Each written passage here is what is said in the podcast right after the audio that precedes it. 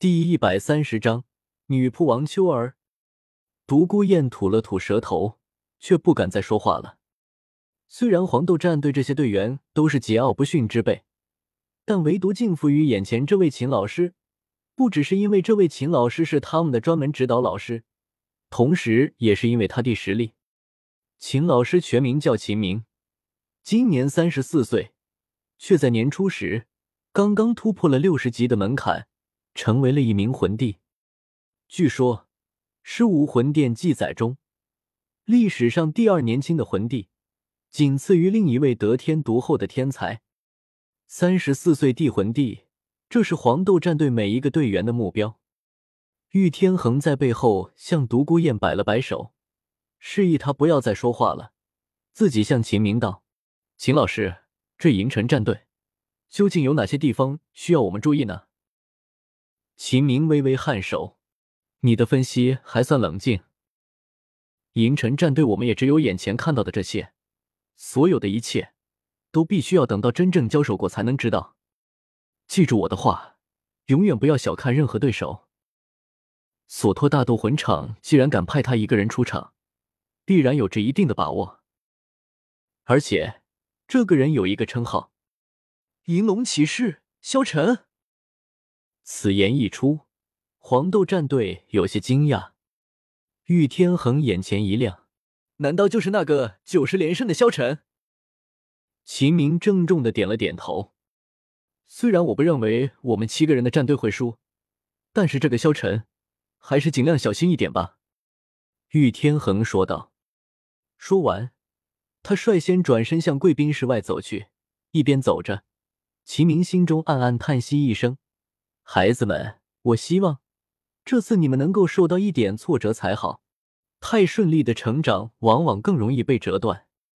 萧晨没继续想下去，躺在古约娜的身边，慢慢的睡着了。那晚，萧晨做了一个梦。第二天一早，萧晨就感觉自己的身体好重。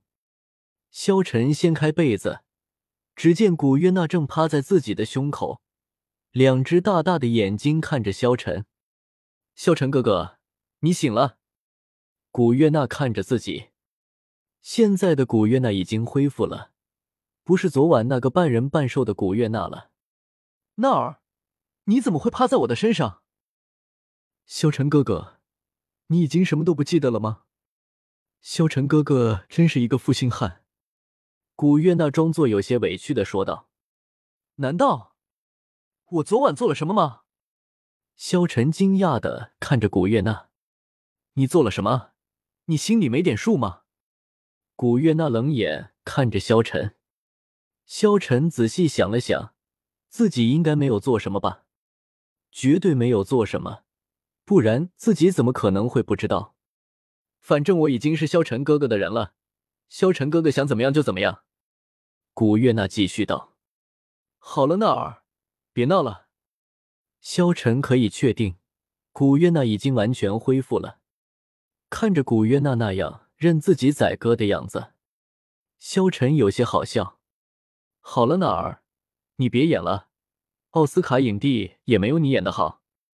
萧晨淡淡道：“如果我做过的话，我应该有感觉的。”萧晨继续解释道：“奥斯卡，就是萧晨哥哥学他变香肠的那个。”古月娜看着萧晨问道：“不是他，我说的是一个表演奖项。”萧晨解释道：“表演？表演还能拿奖吗？”古月娜疑惑道：“在这个世界不能。”萧晨道：“那在什么世界呀？”古月娜问：“我梦里的一个世界，在那里没有武魂，没有杀戮，是一个非常和平的世界。”在那里有很多好吃的，有很多好玩的，人们也不用担心饿死。萧晨淡淡道：“那样的世界真好，萧晨哥哥，以后我们也打造一个那样的世界吧。”古月娜笑道：“没有战争，没有硝烟，人和魂兽生而平等，那样的世界该有多美好啊！”古月娜继续幻想着。萧晨看到这样的古月娜，眼中露出了无限的温柔。嘴角带着淡淡的微笑。好，只要那儿喜欢，萧晨哥哥都会帮你完成。砰砰砰！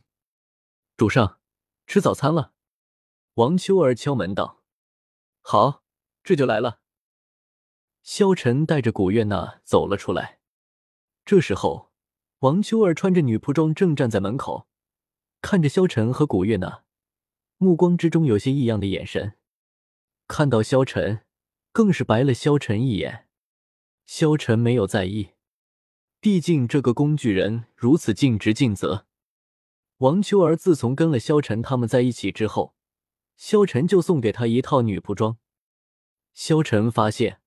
王秋儿和女仆非常的配，好像她便是一个可爱的小女仆一般。而且王秋儿一直都在照顾古约娜的生活，最近娜儿和自己走得很近，所以王秋儿每次看到萧晨，都会给萧晨一个白眼，